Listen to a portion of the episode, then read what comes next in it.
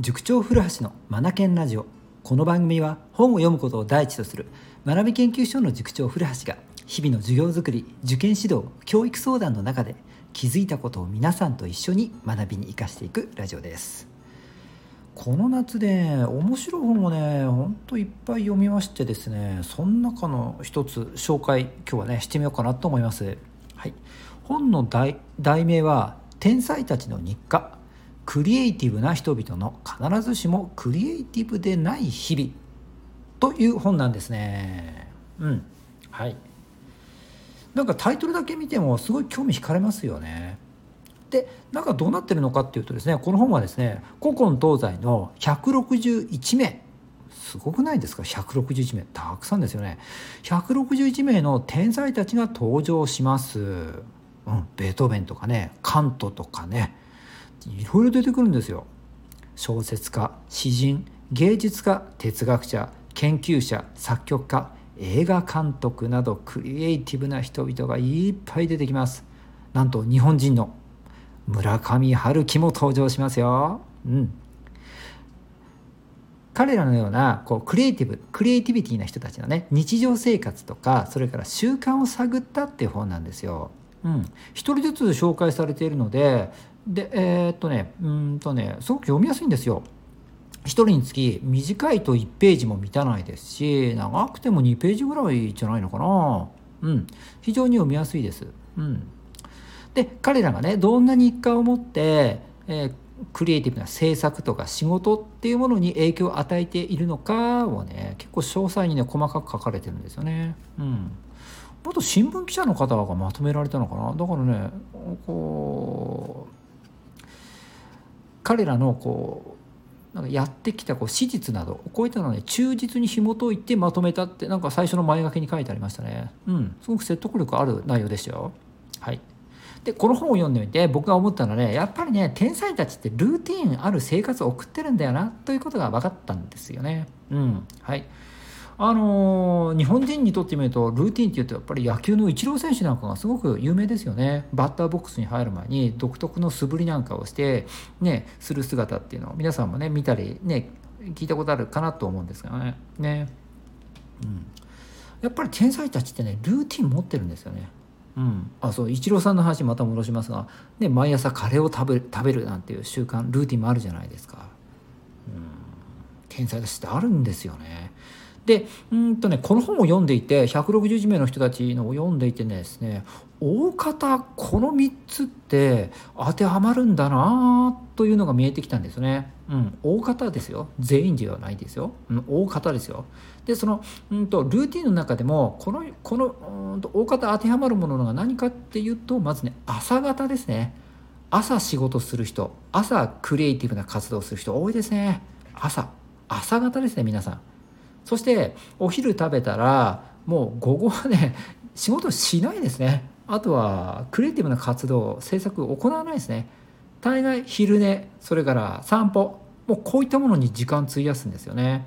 あとね えっとお酒飲む人も多いですね。うん。もうそう思うとね朝朝集中して作業しお昼食べたらもう午後はやらないもんね。こんな感じですね。うん。このように思うとですよやっぱり世の天才たちっていうのはずっと一生懸命何か生み出そうとか仕事しようとしてるわけではないんですよね。でこれがほぼ毎日繰り返されていくと。うん、興味深いでしょ？うん常に創造的な毎日を送ってるわけじゃないんですよね。ん？毎日言い方が違うな創造的な時間を過ごしてるわけじゃないんですよね。ざっくり言ってしまうと朝やって午後やらないこんな感じですよね。うん、でもこれが天才たちのうんとパフォーマンスの元になっていてそしてかつ土台になってるわけですよね。ここから私たち学べることあるとあると思いますよ。うん、むしろ不安定な人の方が何も生み出せないんじゃないのかともねあの思わされたりもしますね。うんさあじゃあそんな古橋どうなんだよ？っていう声も聞こえてきそうですが僕ねルーティンっていうなんかルーティンで結構あるんですよ僕。必ずね毎朝。毎朝は7時25分起きですよね。うん。はい、で仕事柄夏季講習期間とか冬季講習期間という特別な時はですねもう30分早くするんですよね、うん、6時55分起き。これは決定ですね。土日も同じですね。うん、で起きたらその後やることが、えー、と僕はねあの仏教徒ですので必ずお経を唱えるんですがお経を唱えてっていうことになってるんですよね、うん、それからご飯ですね。まあ順番決まってるんですよ。これねほぼ毎日同じように繰り返してきますね、うん、で夜は夜でねこのラジオでもお伝えしたことありますけれども僕夜寝るのが下手だったので夜寝る前にもルーティンを組んだんですよね。うん。夜寝る前のルーティン。これやってこれやってこれやってはいおやすみっていうものを組んだんですよね。そうしたらもう、うん、綺麗に眠るようになってったんですよね、うん、だから朝起きた後それから寝る前起床後と就寝前ここはねルーティン組んでありますね、うん、じゃあそこから何か生み出せてるのかっていうとちょっとそこは疑問ですけどもね。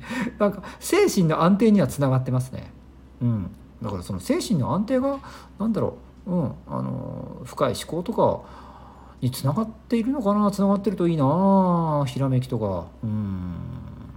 どうなんでしょうね。うん。ということでですねこの番組はあのー、まあ教育が主の番組ですので、えっと、受験生っていうとこにフォーカスを当てて考えてみるとやっぱり受験生あのルーティン組む子多いですよね。夜寝る時間を固定してる受験生たちって結構多いですよね。特に大学受験生になるとねあの僕の教え子たちって結構決まった時間に寝ますね。あと寝るの早いですねみんなね。